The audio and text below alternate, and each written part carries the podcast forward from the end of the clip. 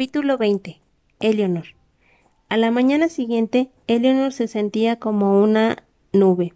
Su padre se quejó de que se había comido todo el yogur. No me lo comí yo, se lo di a Matt. El hombre solo llevaba siete dólares en la cartera, así que no le dio más. Cuando se disponía a llevarla a casa, Eleanor le dijo que tenía que ir al baño. Miró en el armario del vestíbulo, encontró tres cepillos de dientes nuevos y se los encajó en la cintura junto a la barra de jabón Dove. puede que Donna la hubiera, la hubiera visto. Estaba allí mismo, en el dormitorio, pero no dijo nada. Eleanor compadecía a Donna.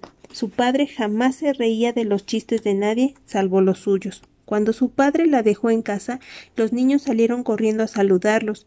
Los llevó a pasear por el barrio en el coche nuevo. Eleanor habría dado lo que fuera por tener un teléfono a la mano para llamar a la policía. Hay un hombre raro en los suburbios de Omaha dando vueltas en un convertible por el vecindario con un montón de niños. Estoy segura que ninguno tiene puesto el cinturón y de que él se la ha pasado toda la mañana bebiendo whisky. Ah, y ya que estamos en eso, hay otro tipo en el jardín trasero fumando porros en una zona escolar. Cuando el padre de Eleanor se marchó por fin, Mouse no quería bajarse del no quería no dejaba de hablar de él. Al cabo de unas horas, Richie les dijo a todos que se pusieran los abrigos. Vamos al cine todos, dijo mirando directamente a Eleanor. Eleanor y los niños se subieron en la parte trasera de la camioneta, se acorrucaron contra la cabina, haciendo muecas al bebé, que viajaba dentro. Richie enfiló por la calle de Par para salir del barrio, pero él no estaba en el jardín, gracias a Dios. En cambio, Tina y su novio neandertal estaban en la calle. ¿Cómo no? Eleanor ni siquiera intentó esconderse para que Steve de esconderse, para que Steve le silbó. Nevaba cuando salieron del cine. Richie conducía despacio y la nieve los empapaba, pero al menos nadie salió volando de la camioneta. Vaya, pensó Eleonor. No estoy fantaseando con la idea de caer de nuevo, de caer de un vehículo en marcha. Qué raro. Cuando pasaron por delante de la casa de Par, ya de noche, Eleonor preguntó cuál sería su ventana. Park. Se arrepentía de haberlo dicho, no porque fuera mentira, la quería, claro que sí. No había otra explicación para todo lo que Par sentía. Sin embargo, hubiera deseado no decírselo así tan pronto y por teléfono, sobre todo sabiendo la opinión que tenía Eleanor de Romeo y Julieta.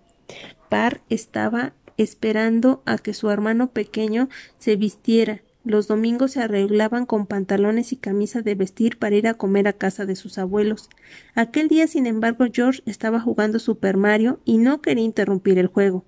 Estaba a punto de conseguir una vida extra por primera vez. Me voy. les gritó Par a sus padres. Nos vemos allá.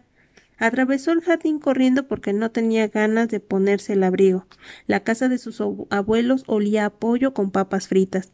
El repertorio dominical de su abuela constaba solo de cinco platos. Pollo con papas fritas, filete de pollo frito, guisado y carne en conserva.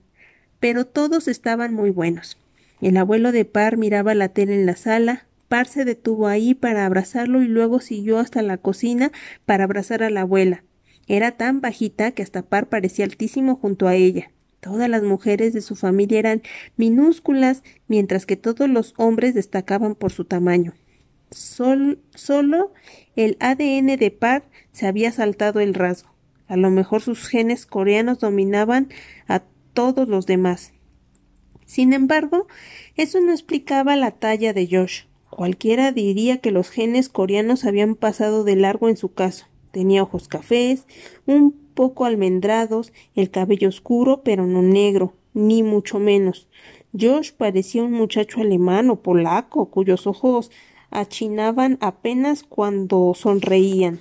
Su abuela era irlandesa por todas partes, o quizás par la o quizás Par la viera así porque la familia de su padre se, enorgullecía muchísimo de sus orígenes irlandeses.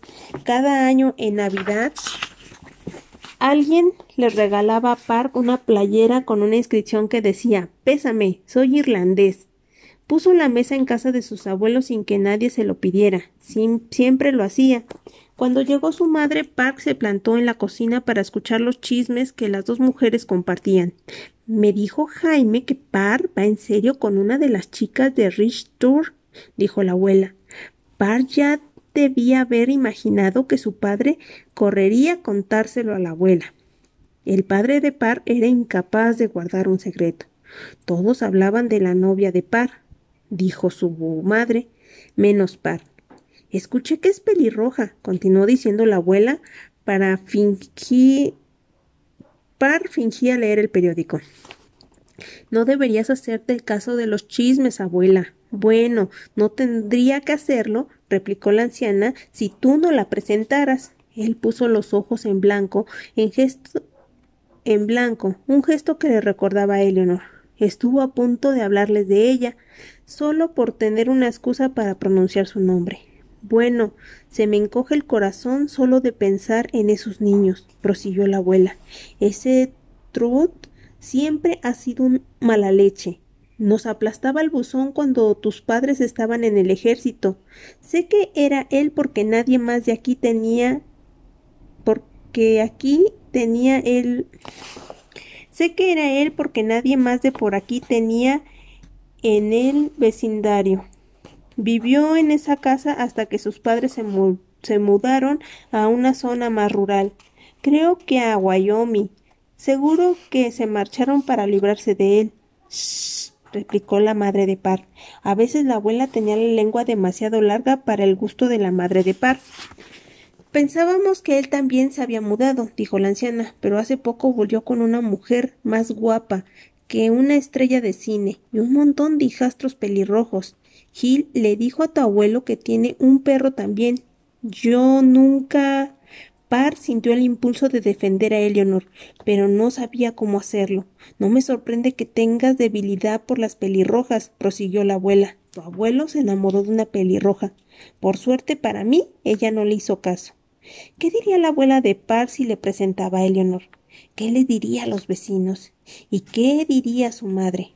La miró, trituraba las papas con un utensilio más grande que su brazo.